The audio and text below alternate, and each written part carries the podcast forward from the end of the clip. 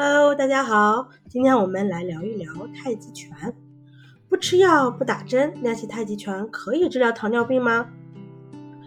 练习太极拳可以增强胰岛素的敏感性，帮助机体对葡萄糖的摄取和利用，是早中期糖友辅助糖尿病治疗以及健康人群预防糖尿病的首选养生运动。但是对于晚期胰岛素绝对缺乏、胰岛素细胞功能完全丧失的患者，必须使用胰岛素替代治疗。单靠练习是无法完全控制病情的。国外的一项研究呢显示，患者在完成十二周的太极拳练习后，体内的血糖均有不同程度的下降，糖化血红蛋白显著降低。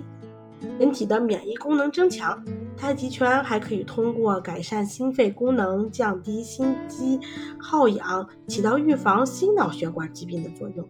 这种锻炼方式呀，还可以明显的增强外周组织对葡萄糖的摄取和利用，从而降低血糖。所以，太极拳是防治糖尿病的免费良方。